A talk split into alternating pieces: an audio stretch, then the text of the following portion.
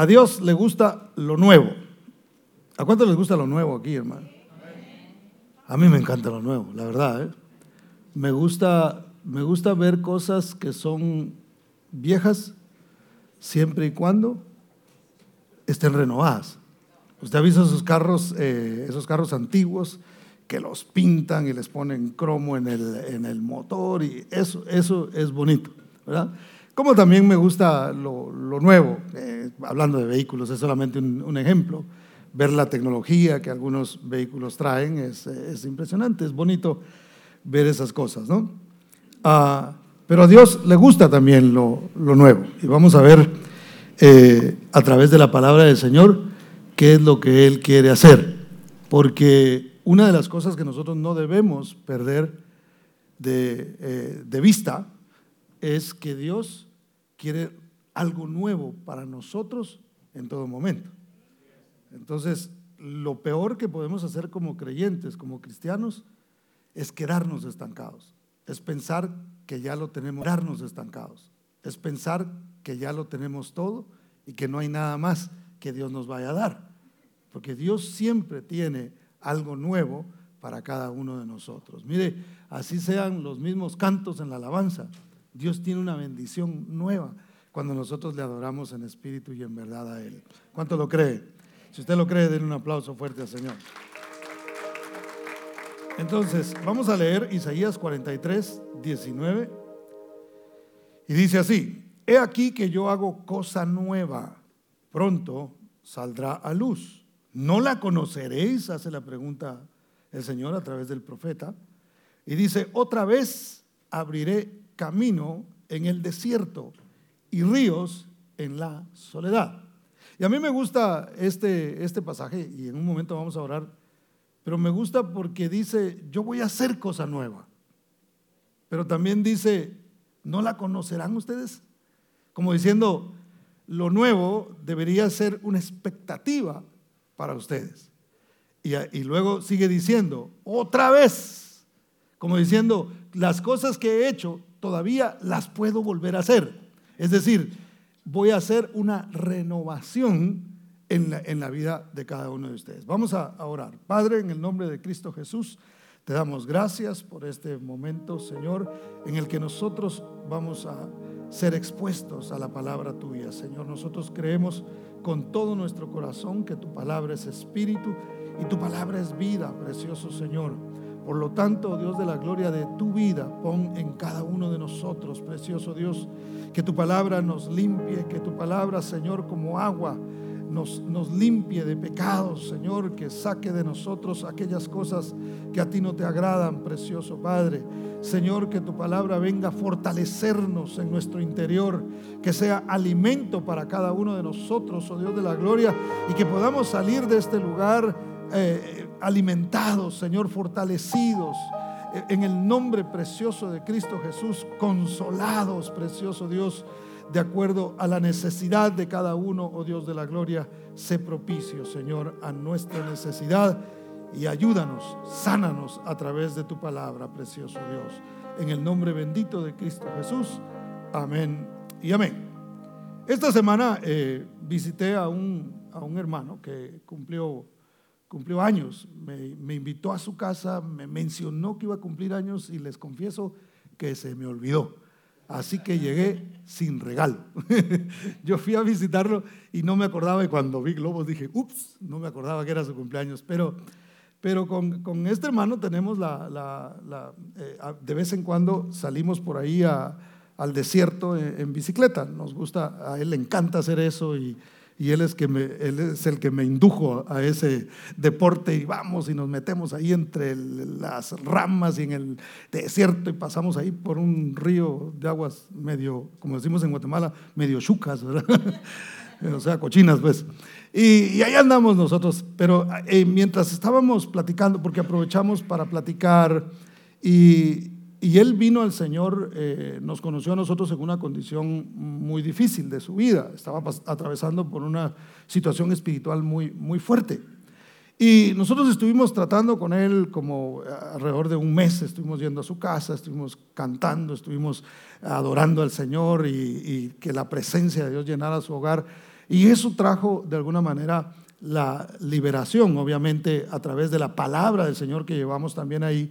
Eh, él comenzó a experimentar la libertad en el Señor. Entonces él, mientras íbamos eh, ahí en, en las bicicletas, me dice, me dice, pastor, yo estoy muy agradecido con Dios. Dios lo ha llevado en un proceso a él de cambio. Me dice, yo estoy muy agradecido con Dios y con ustedes, con la iglesia, porque realmente me siento bien, me siento libre. Y ahora que estoy cumpliendo años, me estoy proponiendo hacer algunos cambios más en mi vida. Es decir, me, llamó la atención que me dijera eso, porque a veces, hermano, el cambio, nosotros somos los que marcamos la pauta. Dependiendo de qué tanto nosotros querramos cambiar, Dios dice, yo tengo algo nuevo, si tú lo quieres. ¿Ha visto gente que a veces prefiere lo viejo en lugar de usar lo nuevo? Digo, no, no, no me refiero a tecnología ni nada, pero hay gente que dice, no, yo con esto viejo está bien, esto ya sé cómo funciona, ya sé que le truena, ya sé qué, qué es lo que necesita, así que yo con esto estoy bien, ¿verdad? Y hay gente que prefiere eso cuando hay disponibilidad de conocer o tener algo, algo nuevo. No sé si me voy a entender. Entonces Dios es así, Dios dice, mira, yo tengo algo nuevo para ti, pero si tú quieres seguir en lo viejo, pues ese es asunto tuyo. Tiene que haber una disposición en nosotros de decir, yo quiero conocer más a Dios, yo quiero saber más de Dios, yo quiero tener, eh, eh, tener una vida espiritual cada día mejor delante del Señor. Entonces yo tengo que eh, proponerme en mi corazón hacer ciertos cambios. ¿Qué necesito cambiar? Me, me gustó también la idea de que era su cumpleaños y él dijo, bueno, yo voy a empezar un año, un año nuevo para él porque cumplía años, ¿qué cosas quiero cambiar en ese, en ese nuevo año que yo voy a empezar? Miren, nosotros, eh, bueno, se celebra el año nuevo el 31 de, de diciembre, ¿verdad? Pero cada quien de manera particular, cada vez que cumple años, debería de hacer un análisis de cómo está su vida en ese año para decir qué cosas van a ser mejores, qué cosas anhelo yo que sean renovadas. Quizá Dios tiene cosas nuevas para ti, que bueno, siempre, ya lo dijimos, Dios tiene cosas nuevas para ti, pero qué cosas de nuestra vida necesitan ser renovadas, qué cosas necesitamos decirle al Señor otra vez, como estuviste en aquella oportunidad, necesito que una vez más lo vuelvas a hacer, una vez más necesito que me abras camino en el desierto, vez más necesito que abras una fuente de agua para mí. ¿Cuántos dicen amén? Entonces, mis hermanos, cuando algo se renueva, toma un sentido de frescura. Es gracioso ver, ver eh, casas aquí en, Las Vegas que se hicieron en 1965, ¿verdad? Imagínense, hermano. Y todavía ni mi abuelita nacía. No, no es cierto. ya. no, no es cierto. Pero pero cuando, cuando uno ve que las renovaron y les pusieron así luces más modernas, y, puede entrar usted a una de esas casas y no siente que está en una casa que la hicieron cuando usted ni siquiera había nacido, porque nadie aquí había nacido en el 65. Ah, ahora sí me los caché, ¿verdad? No quisieron mentir. Pero entonces lo, lo nuevo le da ese sentido de frescura. Entonces en la vida espiritual nosotros necesitamos renovarnos constantemente. ¿Para qué? Para tener una fe fresca, para tener un amor por Dios fresco, hermano, para tener una pasión por Dios fresco. A veces pasa que nosotros comenzamos a, lo, lo sagrado se vuelve común. Y comenzamos a hacer ciertas cosas por costumbre y empezamos a sentir, ay, eh, eh, me estoy cansando, ay, ya me cansa ir a la iglesia, ay, ya me cansa cantar, ay, ya me, ay, no, levante la mano, ay, no, mejor aquí sentado. Cuando eso está pasando, es tiempo de renovarse. Porque hermano, es cierto que el hombre exterior, ese va, si no viene el Señor pronto, la tumba le espera, ¿verdad? Pero el, exterior, pero el interior, ¿qué dice la Biblia? Se va renovando. Es decir, no pasa de moda, pues siempre está vigente y siempre tiene deseos de seguir buscando a Dios y siempre tiene deseos de conocer más y más y recibir más y más de Dios, porque a Dios no se le acaba la provisión de bendición para tu vida, a Dios no se le termina lo que Él tiene preparado para nosotros. ¿Cuántos dicen amén? Entonces, desde la conversión, hermano, comienza una renovación en nuestra vida que sigue durante toda nuestra vida en esta tierra. Mire, aquí tenemos que aprovechar. Tenemos que aprovechar el tiempo. Y mire que ahorita ya se ve como que, como que el tiempo es corto. Si usted ha visto las noticias y se ha enterado y usted conoce eh, un poquito de, escatología y de, de profecía, usted y yo podemos identificar que el tiempo se está cumpliendo.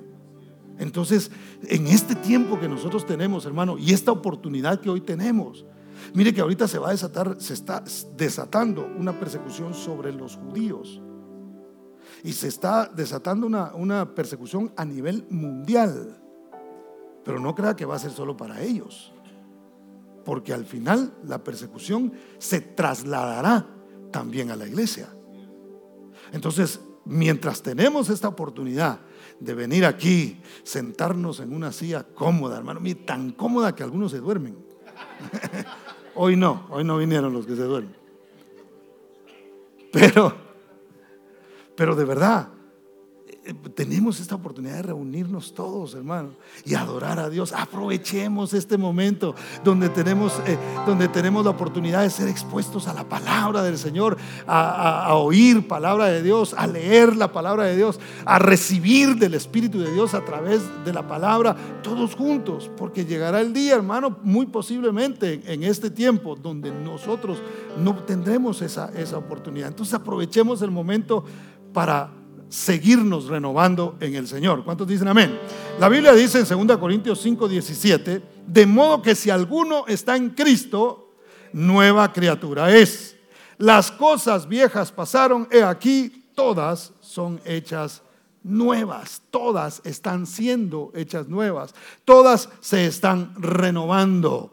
Dios no ha terminado con nosotros, Él sigue haciendo la obra en nuestras vidas y eso nosotros tenemos que tomarlo en cuenta. Ahora, ¿qué es lo nuevo de Dios, hermano? Veamos algunas cosas que Dios renueva en nosotros eh, y cosas que Dios nos ha dado a nosotros nuevas. Dios renueva diariamente su misericordia. Lamentaciones, capítulo 3, versos 22 y 23. Véalo conmigo, por favor. ¿Todos tienen su, su aplicación o están buscando en la Biblia? No oigo hojas, muévanlas aunque sea. Ahí está, eso. Ya escuché algunas. Sí, es que es muy suavecito. Ay, tranquilo, no, no se le rompe. Y si se le rompe ahí en la librería hay más. Aprovechando el comercial.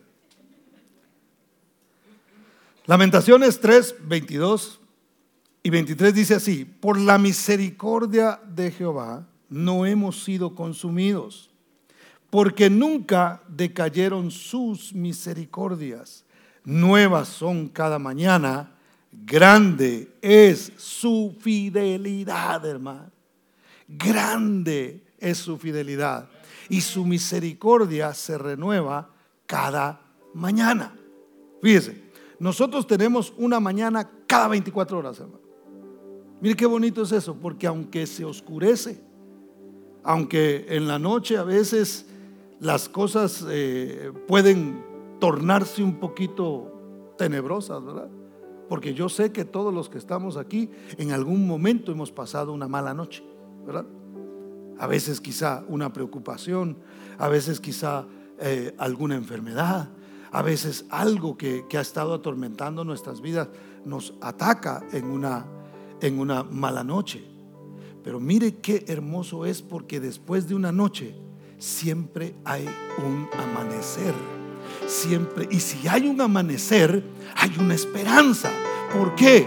Porque no dice cada noche el Señor renueva, sino cada mañana Él renueva su misericordia para nosotros. Eso quiere decir que aunque nosotros pasemos por un momento de oscuridad, hay un tiempo donde la luz va a volver a brillar. Y eso llena nuestras vidas de esperanza, porque la misericordia que Dios tiene ya lista, mire, es como cuando usted se despierta y ya su esposo le tiene el desayuno listo en la cama. Yo sé que aquí pasa mucho eso. bueno, démosle al revés, pues. O la esposa ya le tiene el desayuno calientito. Ya no sé si dicen amén en serio o no, hermano. Un aleluya así algo angustiado, pero bueno. Entonces, es como si las horas que estoy despierto, fíjense, las horas que nosotros estamos despiertos, las horas que sean, eh, vamos a fallar al Señor. ¿Alguien aquí no falla? Digo, levante la mano y oramos, para, ya sabe, ¿verdad? Para que el Señor se lo lleve ya. Ya no nos robe oxígeno. Todos nosotros fallamos durante el día. Entonces, Luego viene la noche. ¿Sabe que eh, el, dormir, estaba escuchando esto el otro día, dicen que el dormir, yo no sé hasta dónde esto es cierto, pero dicen que dormir es lo más parecido a un coma inducido. Cuando alguien se duerme, casi se muere. Y la verdad que hay gente que, casi se muere, hermano. Mi esposa es una. No, hombre, hermano. Yo cuando, a veces, eh, mire ya, de plano me doy por vencido, ¿va? Porque a veces le digo, mira, y empezamos a platicar y sigue, no sé qué, ajá, ajá, ajá.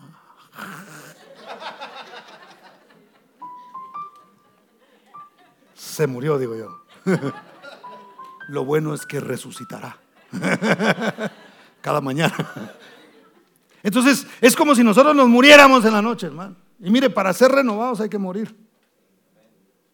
Hay que estar dispuestos a morir. Porque si hay algo que no está funcionando bien, tenemos que dejar que eso se muera. ¿Para qué? Para dar lugar a lo nuevo que está viniendo.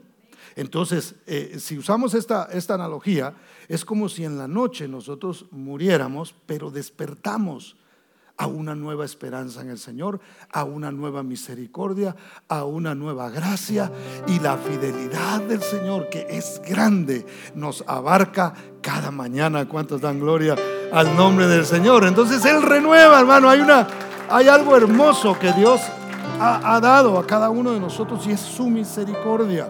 ¿Cuántos dicen amén? El perdón está disponible para nosotros día tras día, hermano. ¿Sabe que Dios no guarda en un recipiente nuestros pecados? La gente sí los guarda, ¿verdad? El ofendido de pronto guarda, pero Dios no guarda eso. Qué tremendo porque lo único que Dios guarda de nosotros, ¿qué es, hermano? Nuestras oraciones y nuestras lágrimas. Fíjese que la Biblia dice que Él guarda nuestras lágrimas en una redoma, en un recipiente y los tiene ahí. Y a mí me encanta esto y, yo sé que ya lo expliqué en una oportunidad, pero me encanta porque es como que Dios guarde en un archivo para el momento preciso de responder lo que nosotros hemos estado clamando. Porque Él lo pone ahí, vamos a imaginarnos, la Biblia no nos explica eso, pero ah, pongamos la imaginación al asunto. Él tiene un estante ahí, hermano, donde tiene todas las veces que tú y yo hemos llorado y hemos clamado delante de su presencia.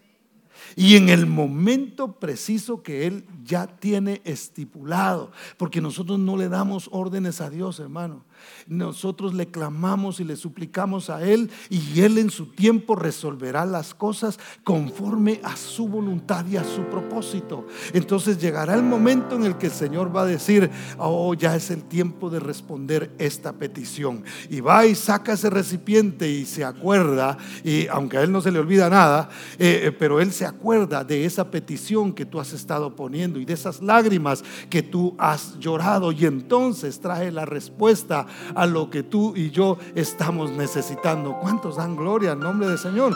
sin embargo no tiene estantes donde, donde guarde el pecado que nosotros hemos cometido. Al contrario, Isaías 43, 25 dice, yo, yo soy el que borro tus rebeliones por amor de mí mismo y no me acordaré de tus pecados. Así es la misericordia de Dios. Él no se acuerda de nuestros pecados, se acuerda de nuestras peticiones, se acuerda de nuestro ruego, de nuestras lágrimas. ¿Cuántos dicen amén, hermano? Entonces, número dos, Dios pone en nosotros una nueva canción, es decir, Él renueva nuestro cántico. Lo primero que dijimos es, Él renueva su misericordia. Lo segundo, Él pone una nueva canción en nosotros. Salmo capítulo 40, versos 2 y 3. Y me gustó lo que cantaron ahora y eso que no nos pusimos de acuerdo. ¿eh? Dice, y me hizo sacar del pozo de la desesperación, del lodo cenagoso. ¿Cuántos salieron del pozo de la desesperación, hermano?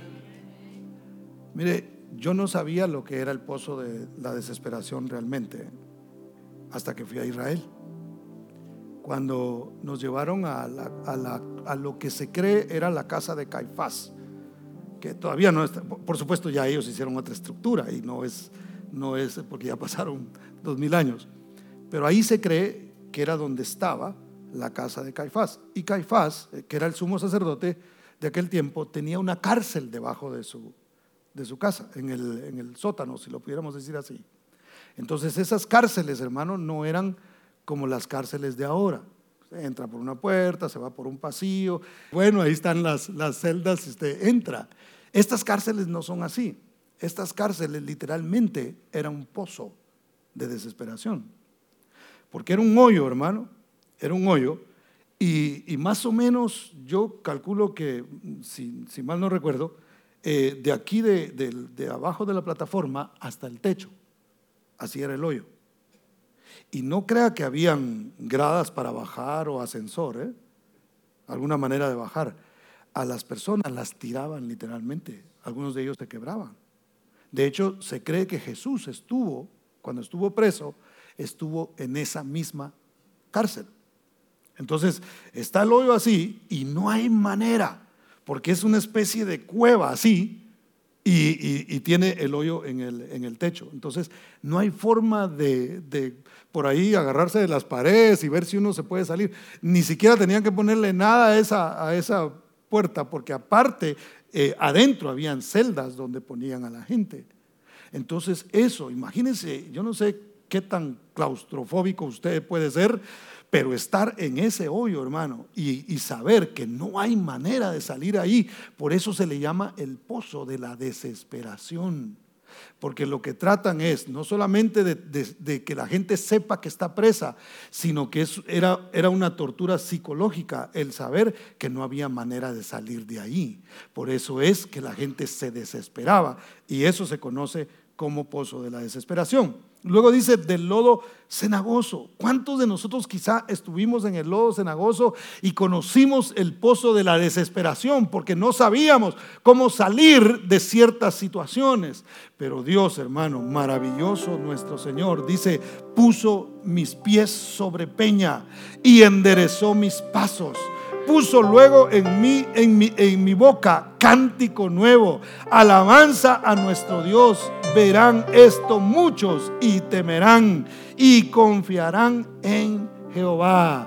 ¿Cuántos dan gloria al nombre del Señor? Mire, Dios cambió nuestra, nuestra manera de cantar. Nuestro cántico es un cántico que libera, hermano. Por eso la palabra del Señor dice que pues cantaré con el corazón, pero también cantaré con el entendimiento. Por eso es tan importante que nosotros pongamos atención a lo que estamos cantando. No tanto al ritmo, hermano. No tanto al ritmo de cómo va, porque a algunos les gusta así como, como la danza judía. Y está bien, excelente, danzamos así, a ese estilo. ¿Por qué no? Y otros dicen, no, hermano, así como una cumbia, algo un popurrí bailable. y hay gente que le gusta eso. Yo, eh, yo les he contado que cuando fui a, Tabasco, hermano, y, escuché la, la, alabanza Padre Eterno, ya, Y esa, ¿cómo no me sale la judía en ese? Y les conté que fui a República Dominicana. Merengue, hermano. Cuando empezó. Y todos los hermanos ahí. Una cosa tremenda. Precioso, precioso, porque cada quien conforme a su cultura adora al Señor. Yo no, pero no tiene tanto que ver el ritmo porque tenemos diferentes gustos en cuanto a ritmos. Pero tenemos que poner atención a lo que está diciendo. Entonces cantar con el entendimiento es eh, al mismo tiempo, hermano, profetizamos cuando estamos cantando. Estamos declarando la gracia, la gloria de Dios sobre nuestras vidas.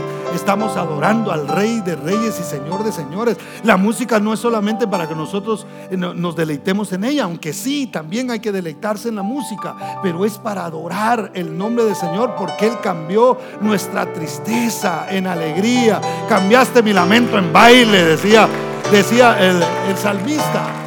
Entonces, hermano, tiene que cambiar lo que nosotros cantamos.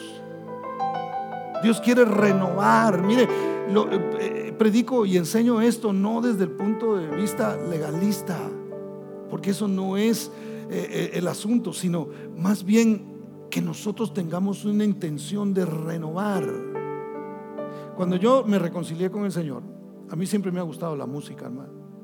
Y en ese tiempo eran CDs los que yo, a mí me tocó cassette todavía, pero ya muy poquito. ¿eh? Tampoco es así la cosa. pero me, y yo me compraba CDs, hermano. Y como había que comprarlo, ¿verdad? Una canción le gustaba a uno y ni modo, tenía que comprar todas. Ahora ya, ya puede escoger la que quiere comprar porque las venden de manera digital. Pero yo me llené de un montón de, de discos, hermano, y ahí tenía yo de, de diferente tipo de música. Y cuando yo regresé a la iglesia, yo vi ese montón de música y yo dije, para qué quiero esto, ¿verdad? Ya no lo voy a oír. Ya necesito otro tipo de información que entre a mi mente. Ahora, no vino alguien y me predicó, y esos que tienen todavía Juan Gabriel guardado en la, eh, se van a ir al infierno. No vino nadie. Yo dije, es tiempo de renovar. Si lo pudiéramos, hablando de lo que, de lo que estamos eh, predicando ahora, es tiempo de renovar lo que vamos a escuchar. Si el Señor ha de poner un cántico nuevo en nosotros, es, debe obedecer a lo que nosotros permitimos que entre por acá. Entonces, hermano, ¿por qué, ¿por qué es tan importante esto? Porque la música puede ser parte de nuestra renovación o puede hacernos retroceder.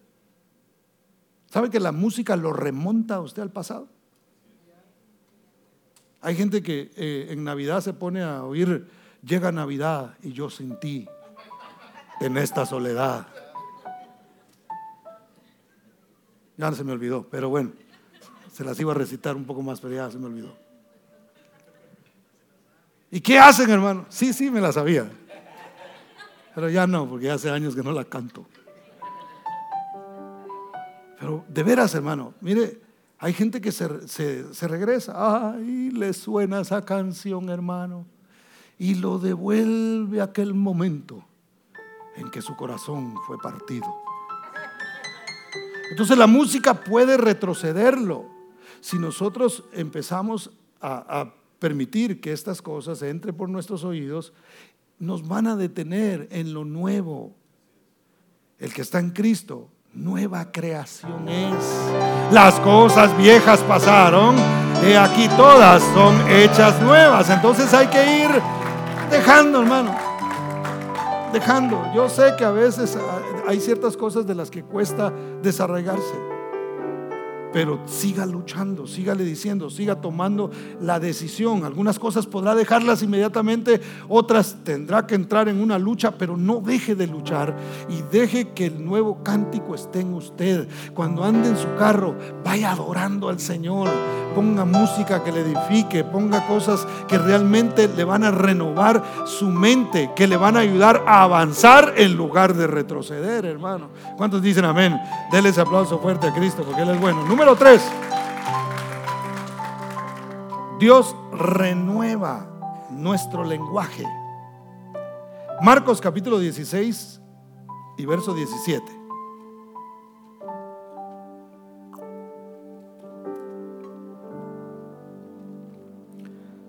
¿Cuántos están contentos, hermano? Mire que la palabra del Señor se recibe con gozo. ¿eh? Ponga cara de gozo entonces.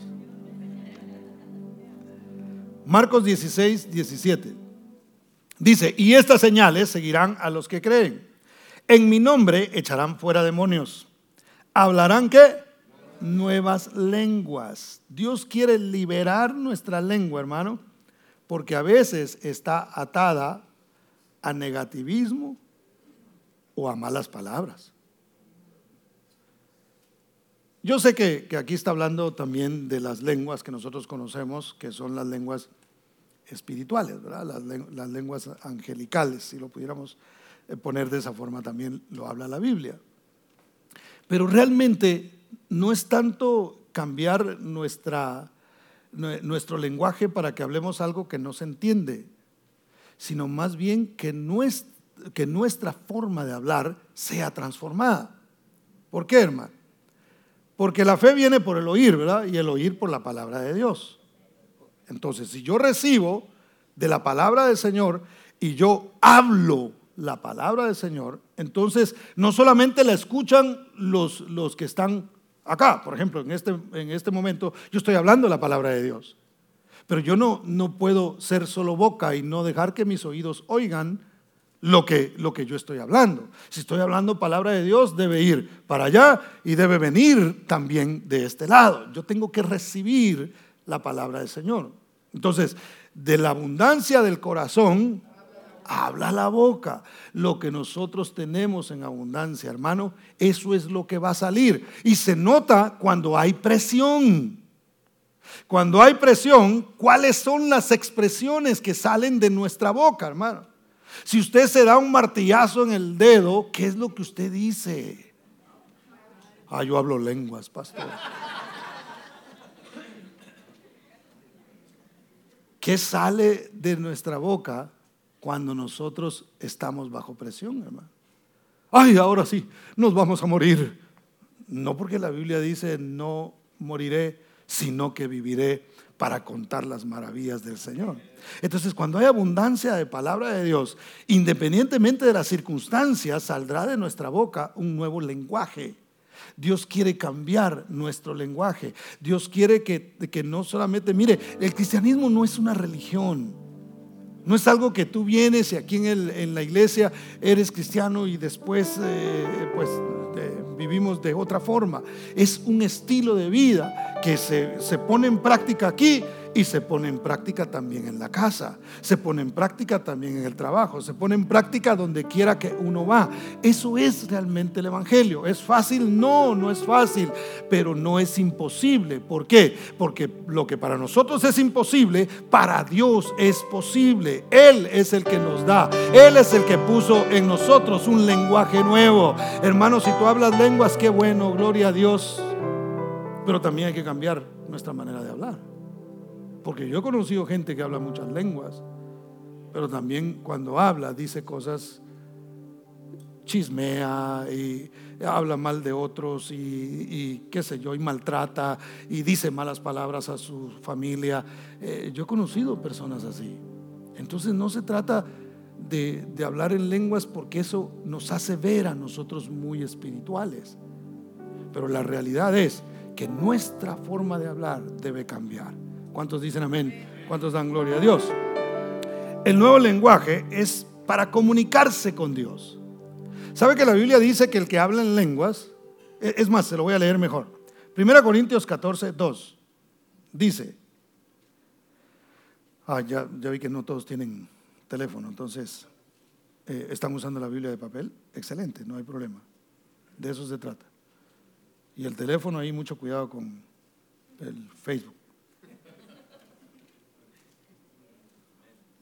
Dice así la palabra del Señor. 1 Corintios 14, 2 dice, porque el que habla en lenguas no habla para quién?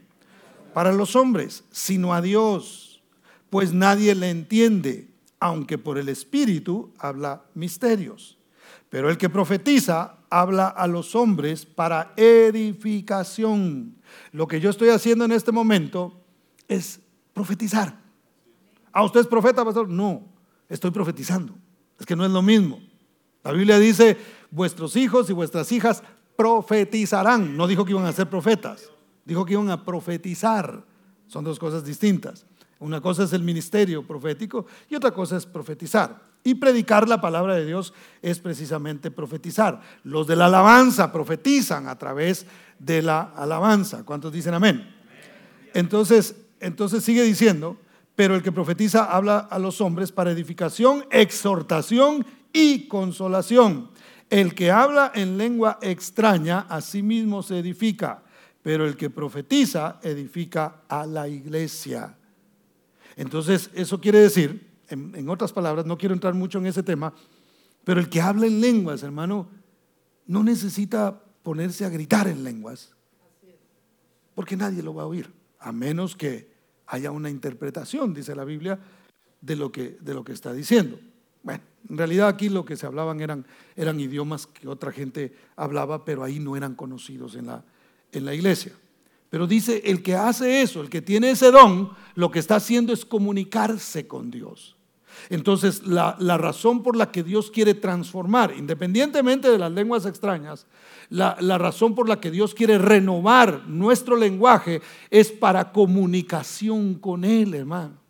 Entonces Dios ha cambiado nuestro lenguaje para que nosotros podamos ministrarle a Él.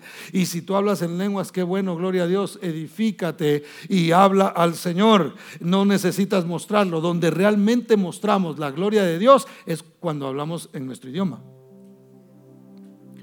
lo que sale de nuestra boca. Ahí es donde nosotros demostramos qué tanto Espíritu de Dios hay en nosotros. Porque el don de lenguas cualquiera lo puede fingir, hermano, y verse muy espiritual. Y la gente rápido, eh, nuestra reacción inmediata es, wow, esas lenguas sofisticadas no las había oído yo. ¿Cierto o no? Pero nuestro lenguaje, ese no se puede fingir. Lo que la gente nos entiende, eso no se puede fingir. ¿Me doy a entender? Bueno, entonces, más que hablar en lengua extraña, Dios quiere que cambie nuestra forma de hablar. Santiago 3:11 dice, ¿acaso alguna fuente hecha por una misma abertura, agua dulce y amarga? ¿Hecha agua dulce y agua amarga no? No. O es dulce o es amarga. Y si no va a salir así media rarona, pero, pero no va a ser dulce, dulce. O es dulce, dulce o es amarga. Entonces no se puede eh, salir de una misma fuente. Tenemos que cuidar lo que nosotros estamos hablando. ¿Cuántos dicen amén? Denle un aplauso fuerte, Señor. Número cuatro. Nos ha dado un nuevo mandamiento. Juan capítulo 13 y verso 34. Dice así. Un mandamiento nuevo os doy que os améis unos a otros, como yo os he amado, que también os améis unos a otros. ¿Cuántas, cuántas, ¿Cuántos mandamientos se le dio a los judíos eh, en la ley, hermano? 613 leyes. Los 10 mandamientos es otra cosa, pero bueno, eran parte de. Pero 613 leyes según los rabinos eh, judíos hay para, para ellos. 613. Y el Señor aquí dice, un mandamiento nuevo les voy a dar. Y en ese mandamiento está encerrada toda la ley. Y el mandamiento es que se amen unos a otros. El amor es el mandamiento más importante que Dios nos ha dado. Hay que amar a Dios por sobre todas las cosas y a nuestro prójimo como a nosotros mismos. Eso es lo que dice la palabra. Entonces, ¿cuál es el mandamiento? Hay que amar. Nosotros estamos llamados a amar, hermano. Mire, Dios es el único que puede juzgar. El único juez es Dios. A nosotros no nos, no nos dijo, bueno, y ustedes van a ser los que se van a encargar de juzgar a todos los hermanos o toda la gente. Nosotros realmente estamos llamados a amar. Nosotros tenemos que amar a las personas independientemente de cómo se porten con nosotros. Eso no es fácil. Es fácil decirlo, pero ponerlo en práctica es otra cosa, hermano. Porque, repito, hay gente que como cuesta amarlos, hermano. A mí me preguntan a veces, no, ¿y cómo le hace? Una vez me preguntaron, porque yo me hice amigo de una persona que, que pocos amigos tiene, de veras. Y yo empecé a hacer una amistad con, con esa persona y como eh, le soy honesto, yo procuro no tener, no hacer amistad por interés de absolutamente nada. Entonces el que quiera tener amigos debe mostrarse amigo. Entonces eh, yo procuro, si, si veo que la persona tiene una necesidad de una amistad y veo que le rechazan, quizá por su forma de ser, o sea, realmente sí tienen la culpa, ¿verdad? Pero a veces me dicen, ¿por qué tú, eh, cómo puedes? O sea, ¿cómo, ¿cómo eres amigo de esta persona? Yo les digo, si no lo amo yo, ¿quién lo va a amar? por supuesto Dios, ¿verdad? Pero nosotros tenemos la responsabilidad de amar, no solamente a los que nos caen bien, hermano. No solamente, por favor. Yo sé que esto, esto yo lo enseño eh, constantemente acá. Se tiene que meter en nuestro corazón. El amor, el mandamiento más grande es el amar a Dios y el amar a las personas. No se puede amar a Dios y odiar a la gente, hermano. No se puede ah, estar bien con Dios y tener problemas con alguien. Eso hay que arreglarlo. Eso tenemos que traerlo delante del Señor. Eso tenemos que arreglarlo entre nosotros y, traer la ofrenda y presentarla delante del Señor y decirle, Señor, perdónanos a nosotros, como también nosotros perdonamos a los que nos ofenden. Tenemos que tomar en cuenta que el amor a Dios también se refleja en el amor que nosotros tenemos por los demás. ¿Cuántos dicen amén? Denles aplauso fuerte a Cristo porque Él es bueno.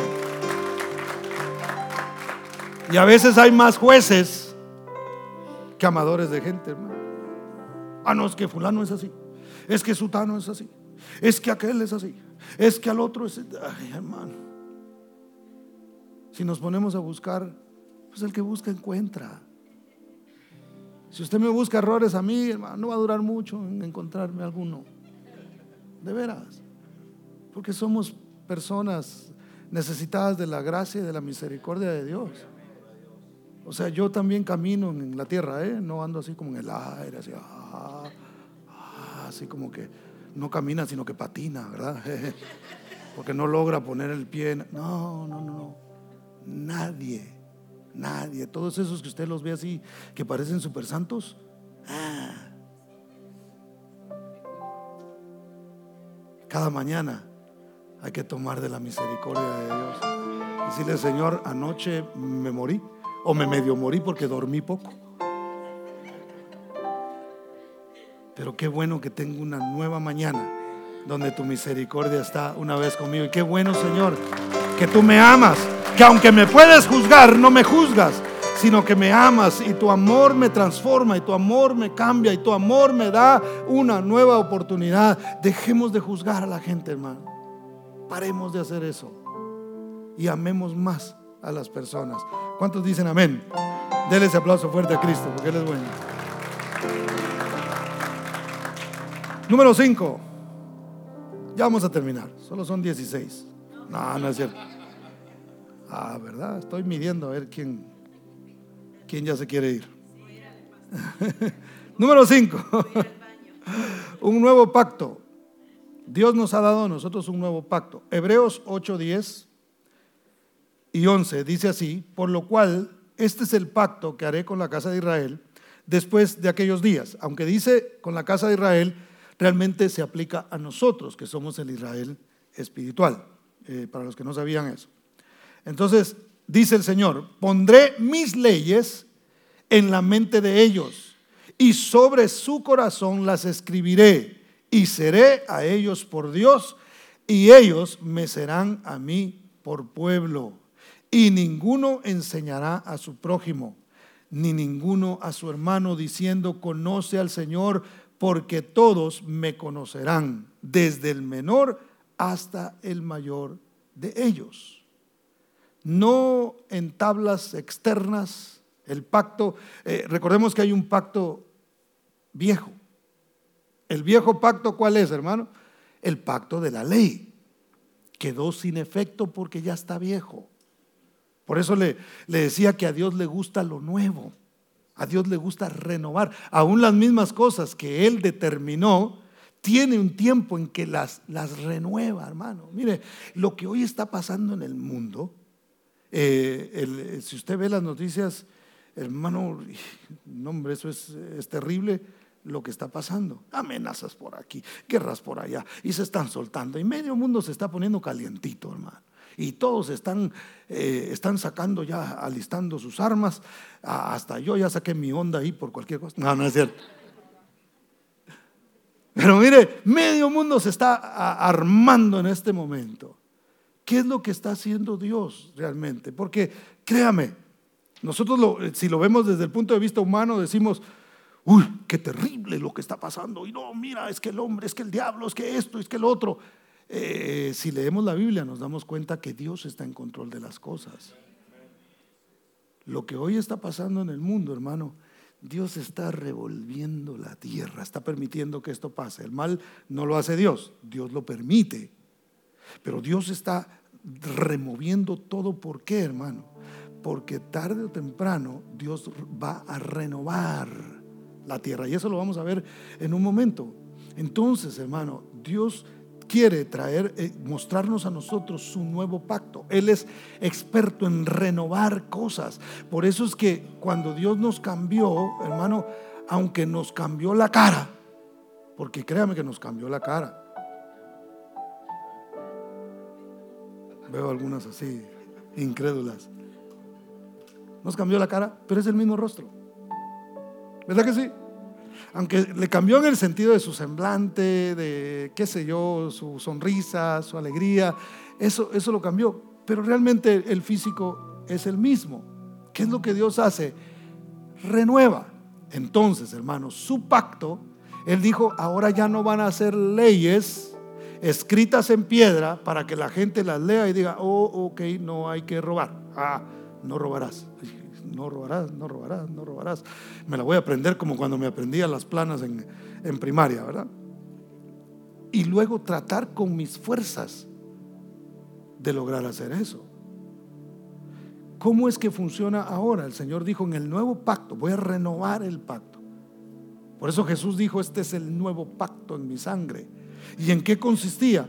En que las leyes no iban a estar escritas. Yo sé que usted tiene una Biblia y ahí está escrito, pero, pero no es que usted venga y diga, ok, aquí, dice que no, y, y ya, sino que en el nuevo pacto a través de Cristo Jesús viene por medio de la fe el Espíritu de Dios que entra en nosotros. Y las leyes, hermano, ya no están en la pared para que nosotros las leamos y sigamos las reglas, sino que están escritas en el corazón para que cuando usted dice, bueno, voy a... No, hay un espíritu dentro de nosotros, el Espíritu de Dios, que está diciendo, eso no lo debes hacer, debes detenerte, no lo hagas, no sigas haciendo eso. Ya yo te redimí del pecado, ya yo te saqué de esas cosas, ya yo estoy haciendo la obra en ti, ya no tienes que seguir haciendo eso, ya no es siguiendo una regla, tratando la manera de tener, eh, ¿cómo se le llama eso? Cuando alguien quiere dejar de, de tomar fuerza de voluntad, ¿verdad?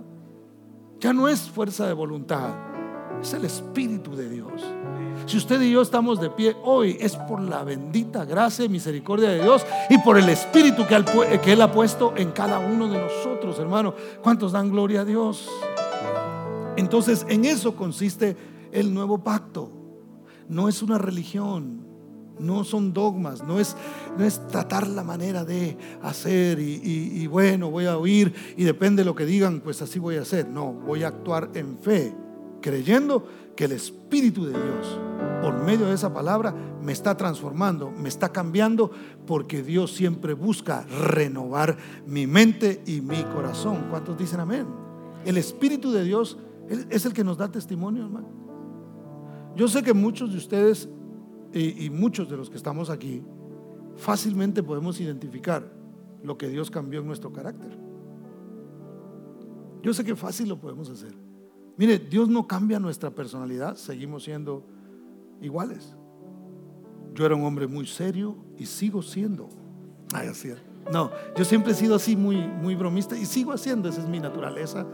Así es como, como Dios me hizo. Pero realmente, hermano, Dios modera, renueva esa misma personalidad para usarla para honra y gloria de su nombre. Entonces, así como usted es, Dios quiere manejarlo a través del Espíritu Santo. ¿Para qué? Para que aún su carácter sea utilizado para el bien del Evangelio. ¿Por qué Dios escogió a Pablo, hermano? Si usted y yo hubiéramos visto a Pablo y lo hubiéramos conocido, jamás hubiéramos imaginado que él iba a servir a Dios. Pero ¿qué vio Dios realmente en, en él, hermano? ¿Qué vio Dios en él? Vio ese espíritu recio que tenía, ese carácter fuerte, esa determinación, ese deseo de morir por lo que creía y dijo, eso es lo que me sirve a mí. Lo está usando mal, pero lo voy a renovar, lo voy a hacer que caiga al suelo, lo voy a dejar ciego un buen rato para que deje de estar mirando lo que mira ahora. Y entonces lo voy a llenar de mi Espíritu Santo y lo voy a llenar de mi palabra. Y entonces me va, a ser un instrumento. Va a seguir siendo testarudo. Va a seguir siendo así medio, medio bravo. Pero lo va a usar para mi gloria y para mi honra. Y hasta el día de hoy, hermano, para la honra y gloria del Señor, de las enseñanzas del apóstol Pablo aprendemos verdades impresionantes del Espíritu de Dios que nos han renovado a nosotros. Es más, gran parte de los versículos que hemos leído hoy son escritos por, por este hombre. Entonces Dios quiere usar tu vida, Dios quiere transformar tu vida no por lo que tú logres hacer con tus propias fuerzas, sino por lo que tú permitas que Dios ponga en tu vida a través de su Espíritu Santo por medio de su palabra. ¿Cuántos dicen amén? Denle ese aplauso fuerte a Cristo. El Nuevo Testamento, mis hermanos, no es una ley, no es una nueva ley. Realmente está ahí para confirmar o para corregir nuestro camino. Si usted eh, decide amar a una persona, aunque no lo merezca, el Espíritu Santo a través de la palabra le va a confirmar que lo que usted está haciendo es correcto. Si usted hace algo que usted no, no, estaba muy seguro y de repente el Espíritu le, le, va a comenzar a, a hablar, entonces le corrige. Para eso es la palabra de Dios y para eso es el Espíritu. El Espíritu no es solamente para sentir bonito, hermano, aunque qué rico es estar en la presencia del Señor. Pero no es solo para eso, es para transformar nuestra vida. Parte de la madurez del cristiano es no dejarse llevar por las emociones. Qué bueno si Dios nos emociona, qué bueno si recibimos de Dios, qué bueno si podemos adorar y usar todo nuestro ser para exaltar el nombre del Señor. Pero hay que oír la palabra y hay que decir, el Espíritu del Señor viene a través de su palabra y me da la fortaleza para serle fiel al Señor, que es tan fiel para mí. ¿Cuántos dicen amén? Denle ese aplauso fuerte al Señor. Número 6, ya voy a terminar. Número 6, nuevo cielo y nueva tierra, hermano. Mire, y esto era lo que le estaba, lo que le estaba diciendo. Apocalipsis capítulo 21, versos 1 al, al 5, voy a leer. Dice, vi en el, vi un cielo nuevo y una tierra nueva, porque el primer cielo y la primera tierra pasaron y el mar ya no existía más. Es decir, el mar va a dejar de existir, yo no sé cómo va a ser eso, hermano. Se va a secar, va a desaparecer. Le digo que toda esta revuelta que va a haber va a, producir una nueva tierra. Dios lo hará. Dice, y yo Juan vi la santa ciudad, la nueva Jerusalén. ¿Cuál es el, objeto del conflicto de hoy día en el mundo entero, hermano, y lo va a seguir siendo, es Jerusalén, la que hoy existe. Todo el pleito que usted ve, gran parte, la mayor parte, tiene que ver con Jerusalén. Tiene que ver con esa, esa ciudad porque la reclaman tanto musulmanes como la reclaman también los judíos. Y el cristiano también que dice, bueno, nosotros también, ¿verdad? O sea, Jerusalén. Dice, descender del cielo, pero es una nueva Jerusalén, descender del cielo de Dios, dispuesta como una esposa ataviada por su marido. Esto quiere decir que la ciudad no es un montón de edificios bajando, hermano. Sí, ah, qué bonita la ciudad de Jerusalén, sino es gente, son personas, es la nueva Jerusalén. No está hablando de una de, de, qué sé yo, un pedazo de tierra o una ciudad literal, sino que está hablando realmente de personas. Eh, ¿Quién es la esposa de, Cristo, hermano? Es la iglesia. Amén. Entonces dice, uh, ¿dónde me quedé? Ah, número 3, dice, y oí una gran voz del cielo que decía, he aquí el tabernáculo de Dios con los hombres y Él morará con ellos, y ellos serán su pueblo. Y Dios mismo estará con ellos como su Dios. Enjugará Dios toda lágrima de los ojos de ellos. Hay sufrimiento en este tiempo, hermano. Hay lágrimas que se están derramando en el mundo entero. No solamente los problemas que nosotros tenemos a nivel personal, pero en el mundo entero hay, hay lágrimas. Pero mire la promesa de Dios. Dice, enjugará Dios toda lágrima de los ojos de ellos y ya no habrá muerte. ¿Hay muerte en este tiempo? Por miles, hermanos, están muriendo diariamente, pero ya no habrá más muerte, ni habrá más llanto. Ya no habrá llanto, ya no habrá razón para, para llorar, ni clamor ni dolor, porque las primeras cosas, ¿qué pasó? Ya pasaron. Y el que estaba sentado en el trono dijo, he aquí, yo hago nuevas todas las cosas. Y me dijo, escribe porque estas palabras son fieles y verdaderas. No más llanto, no más enfermedades, ni muerte, no más dolor. Esa es la promesa que Dios tiene para cada uno de nosotros, hermano. Todos los que estamos aquí hemos llorado hemos sufrido a través del dolor, qué sé yo, eh, por una cuestión del alma o por una cuestión física. Ha habido dolor en nuestras vidas, pero Dios dice, cuando yo renueve la tierra, cuando venga eh, juntamente con la, nueva Jerusalén descienda, cuando vengamos a habitar esta tierra una vez más, hermano, ya no habrá llanto, ya no habrá tristeza, ya no habrá dolor, ya no habrá enfermedad. ¿Cuántos dan gloria al nombre del Señor? Y por último, Dios nos hace nuevos. Efesios capítulo 4, verso 22 dice, en cuanto a la pasada manera de vivir, despojaos del viejo hombre, que está viciado conforme a los deseos engañosos, y renovaos en el espíritu de vuestra mente, y vestíos del nuevo hombre, creado según Dios, en la justicia y santidad de la verdad. Debemos soltar el viejo hombre, hermano, el que éramos antes. A veces el problema es que lo traemos bien cerquita, hermano. Y a veces toma, toma posesión otra vez. Entonces la Biblia dice que tenemos que despojarnos. Es como quitarse una ropa y ponerse otra. Y dice, vístanse del nuevo.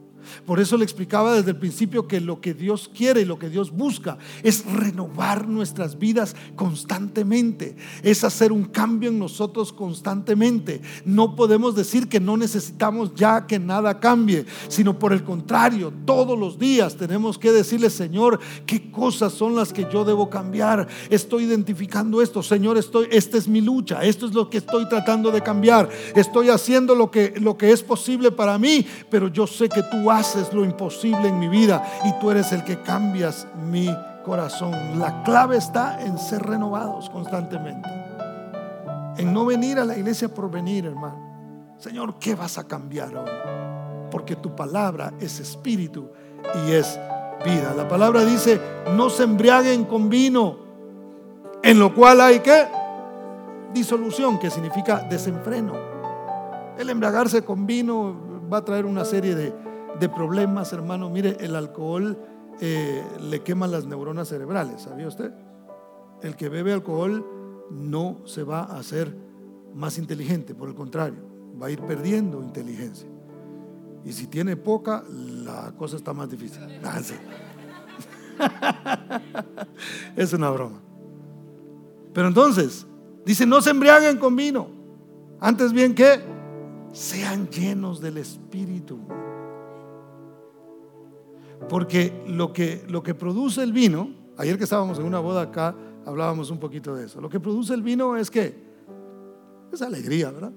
Dependiendo cómo está la gente, ¿verdad? Porque bueno, pero ese es otro, otro asunto. Pero se supone que el vino es para producir alegría en la gente, ¿verdad? Hay gente que no habla nada, pero Se echa una copa y, empieza, a hablar, ¿verdad?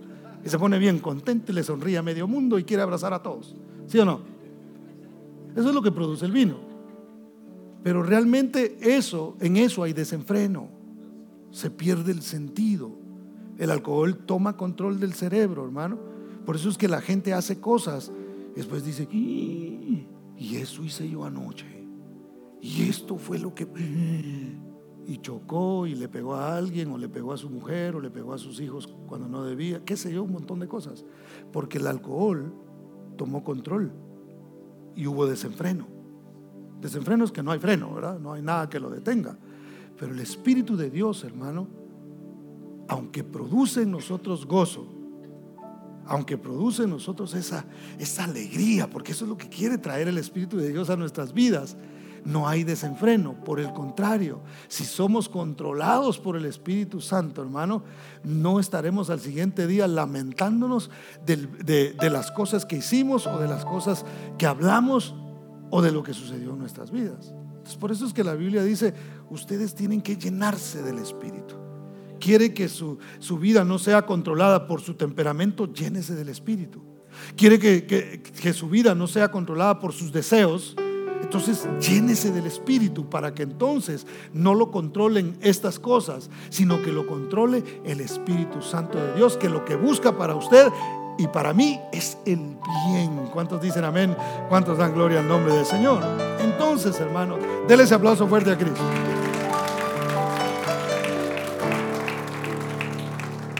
La Biblia dice en Lucas capítulo 5, lo leo yo rápidamente porque ya quiero terminar. Y nadie echa vino en odres viejos. De otra manera, el vino nuevo rompe los odres y se derrama. Y los odres se perderán. Mas el vino nuevo en odres nuevos se ha de echar. Y lo uno y lo otro se conservan. Quiero explicarles rápidamente algo bien interesante de este pasaje.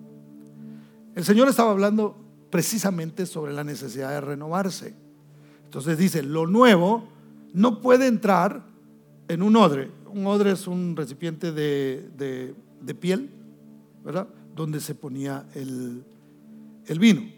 Entonces, ¿qué pasaba? Con el uso, el, el odre se iba poniendo tieso conforme pasaba el tiempo. Entonces, si se traía vino nuevo, hermano, que el vino nuevo obviamente tiene eh, los, los gases a todo lo que da. Entonces eso lo que hacía era quebrar, romper totalmente esa piel porque estaba dura. Entonces dijo el Señor, esos, eh, eh, el vino nuevo no se puede poner en odres viejos porque se echa a perder el odre. Entonces el vino nuevo se debe poner en odres ¿qué? Nuevos. Ahora le explico algo. Las dos palabras nuevo, aunque en español para nosotros son las mismas, en el original que se escribió, se escribió en griego y son dos palabras distintas.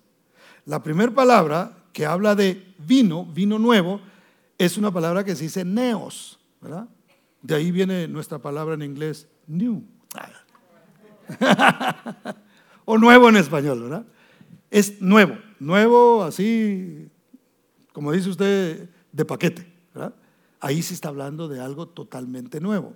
Pero cuando habla de los odres, ya no usa la palabra nuevo, sino que usa, eh, neos, sino que usa la palabra kainos en griego y significa renovado. Entonces no necesariamente es que, viene y se cambia totalmente el, el, odre y solo uno nuevo, solo uno nuevo. Entonces son los jóvenes, hermanos. Los, viejos ya están muy viejos, o sea, esos muy retrógradas, dicen ahora en el mundo. Y, y, esos ya no, ya no, ya no, ya están muy, muy tostados. No se trata de eso sino se trata de renovarnos. Porque yo conozco viejos de 25 años, hermano, y jóvenes de 80. Porque no tiene nada que ver con la edad realmente. Por supuesto, en la edad hay diferencia, pero tiene que ver con algo que está dentro de nosotros. Recordemos, el exterior se va deteriorando, pero el interior se va renovando. ¿Cómo era que renovaban los, los odres entonces? ¿Cómo hacían para que ese vino nuevo no los destruyera, no los quebrara, no se derramara el vino? ¿Cómo le hacían? Bueno, agarraban esos odres y los metían en el agua para que la piel absorbiera el agua y al absorber el agua iba agarrando flexibilidad. Cuando ya estaba flexible, ese era un odre renovado, era un kainos que estaba listo para recibir el neos, el vino nuevo. Entonces, ¿qué significa eso para nosotros? Significa que no es que Dios me va a cambiar por otro, sino que yo tengo que venir al agua, que es la palabra del Señor. El que no naciere del agua y del espíritu, hermano, no puede ver el reino de Dios. Entonces yo tengo que venir constantemente a la palabra de Dios, a meterme al agua cuando ya me siento así como que estoy tieso, que ya no puedo recibir el vino nuevo, tengo que venir delante del Señor, delante de la palabra del Señor, recibir esa palabra y decir, Dios me quiere renovar, Dios está haciendo algo nuevo en mí. Entonces me voy a meter en esa agua, me voy a, me voy a zambulir completamente para que el Señor me renueve y yo pueda entonces, hermano, para que agarre yo flexibilidad. Entonces cada vez que usted venga aquí, cada vez que usted abra su Biblia, empiece a chupar de la palabra del Señor. Absorba la palabra del Señor y eso va a causar en usted flexibilidad. ¿Qué hay en el mundo ahora, hermano? Dureza de corazón. Corazones petrificados. Corazones de piedra. Y el Señor pone su espíritu no en corazones de piedra, sino en corazones de carne flexibles, suaves. ¿Cómo se logra? Una vez más, absorbiendo la palabra de Dios. Tomemos de la palabra de Dios y seamos flexibles. Digámosle, Señor, esto no tiene sentido, pero es tu palabra.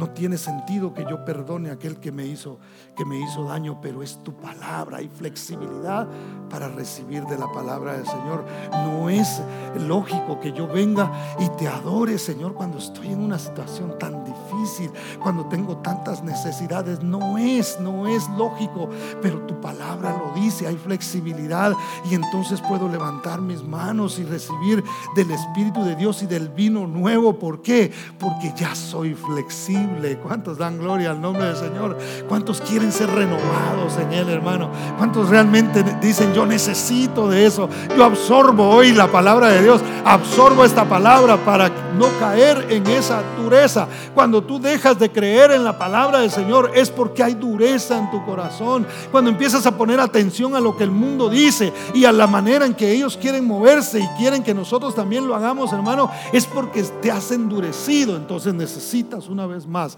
remojarte en la palabra de Dios para recibir el vino nuevo. Póngase de pie, por favor.